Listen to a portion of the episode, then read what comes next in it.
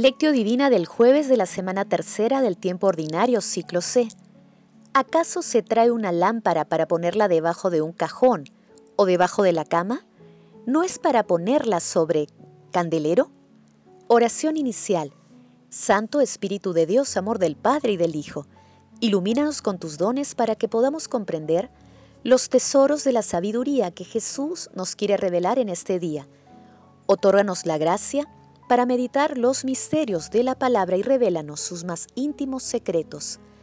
Madre Santísima, intercede ante la Santísima Trinidad por nuestra petición.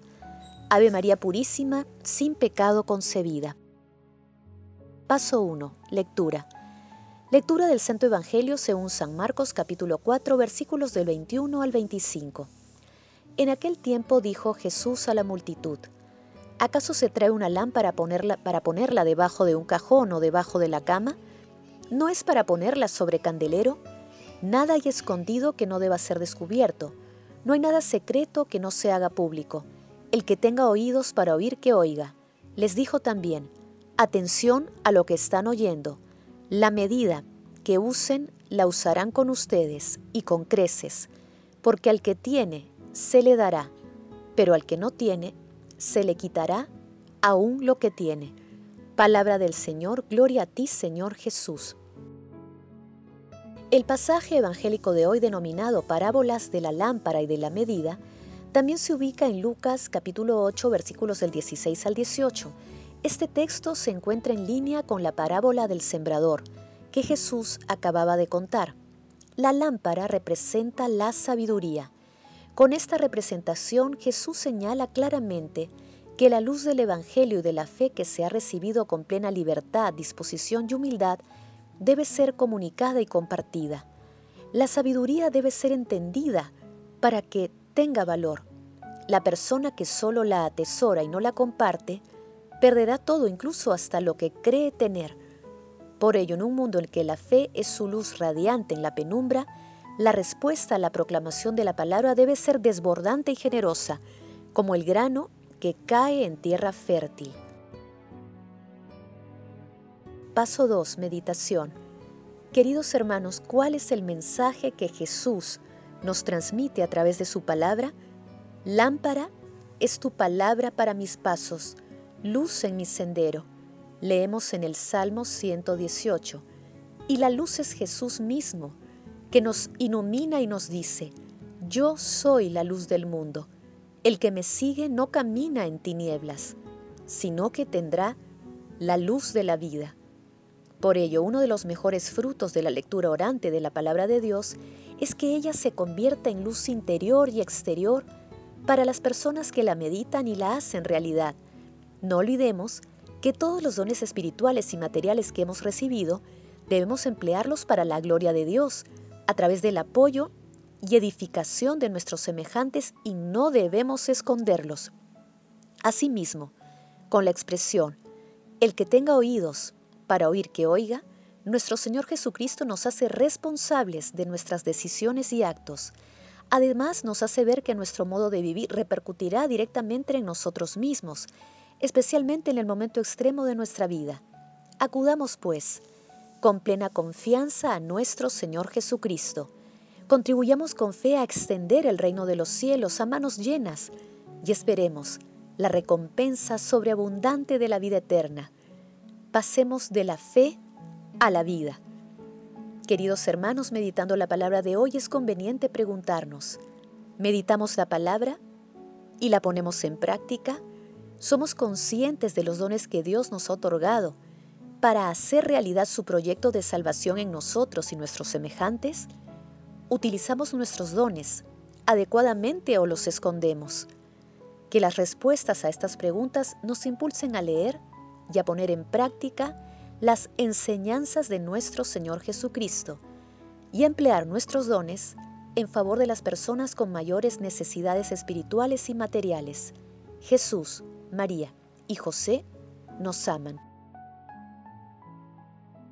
Paso 3. Oración. Padre Eterno, concédenos la gracia de hacer brillar la luz de la palabra de nuestro Señor Jesucristo. entre nuestros hermanos, en especial en medio de aquellos que son más vulnerables y se encuentran en situación de riesgo espiritual y material. Padre Eterno, tú que premias con el banquete celestial a quienes administran bien sus dones, concédenos la gracia del Espíritu Santo para tomar plena conciencia de los talentos que poseemos y con nuestra plena disposición los pongamos al servicio del proyecto de salvación que tienes para la humanidad. Amado Jesús, mira con bondad y misericordia a las almas del purgatorio. Alcánzales la recompensa de la vida eterna en el cielo. Madre Santísima, Madre del Amor bendito, intercede ante la Santísima Trinidad por nuestras peticiones. Amén. Paso 4. Contemplación y acción. Hermanos, contemplemos a nuestro Señor Jesucristo con un texto de Máximo el Confesor. La lámpara colocada sobre el candelero de la que habla la Escritura es nuestro Señor Jesucristo, luz verdadera del Padre, que viniendo a este mundo alumbra a todo hombre. Al tomar nuestra carne, el Señor se ha convertido en lámpara, y por esto es llamado luz, es decir, sabiduría y palabra del Padre y es de su misma naturaleza. Como tal es proclamada en la Iglesia por la fe y por la piedad de los fieles, glorificado y manifestado ante las naciones por su vida santa y por la observancia de los mandamientos, alumbra a todos los que están en la casa, es decir, en este mundo, tal como lo afirma en cierto lugar esta misma palabra de Dios. No se enciende una lámpara para meterla debajo del celemín, sino para ponerla en el candelero, y que alumbre a todos los de casa. Se llama a sí mismo claramente lámpara, como quiera que siendo Dios por naturaleza quiso hacerse hombre por una dignación de su amor. Según mi parecer, también el gran David se refiere a esto cuando hablando del Señor dice, Lámpara es tu palabra para mis pasos, luz en mi sendero. Con razón pues la escritura llama lámpara a nuestro Dios y Salvador, ya que Él nos libra de las tinieblas, de la ignorancia y del mal.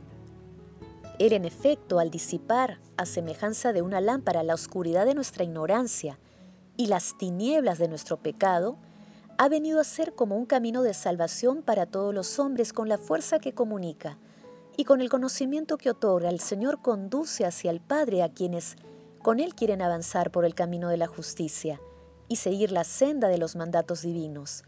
En cuanto al candelero, hay que decir que significa la Santa Iglesia, la cual con su predicación hace que la palabra luminosa de Dios brille e ilumine a los hombres del mundo entero, como si fueran los moradores de la casa, y sean llevados de este modo al conocimiento de Dios con los fulgores de la verdad.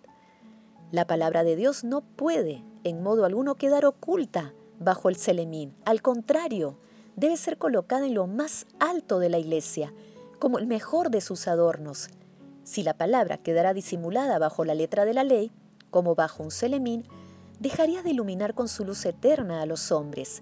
Escondida bajo el celemín, la palabra ya no sería fuente de contemplación espiritual para los que desean librarse de la seducción de los sentidos que con su engaño nos inclinan a captar solamente las cosas pasajeras y materiales, puesta en cambio sobre el candelero de la iglesia es decir, interpretada por el culto en espíritu y verdad, la palabra de Dios ilumina a todos los hombres.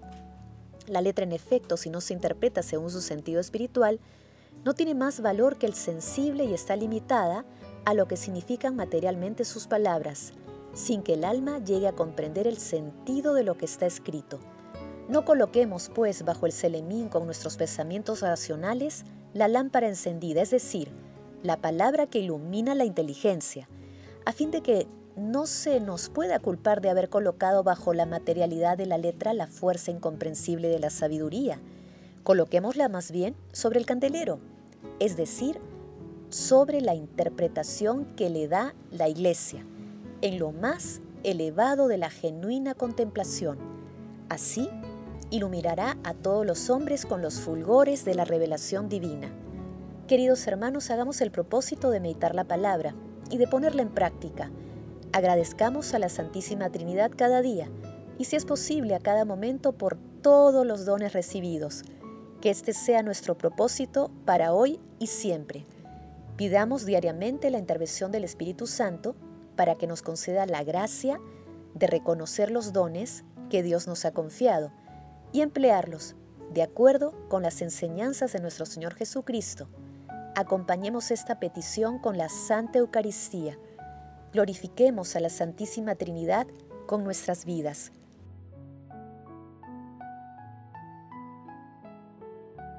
Oración final. Gracias Señor Jesús, porque tu palabra nos conduce por caminos de paz, amor y santidad. Espíritu Santo, ilumínanos para que la palabra penetre a lo más profundo de nuestras almas y se convierta en acción. Dios glorioso, escucha nuestra oración. Bendito seas por los siglos de los siglos. Madre Santísima, intercede ante la Santísima Trinidad por nuestra petición. Amén.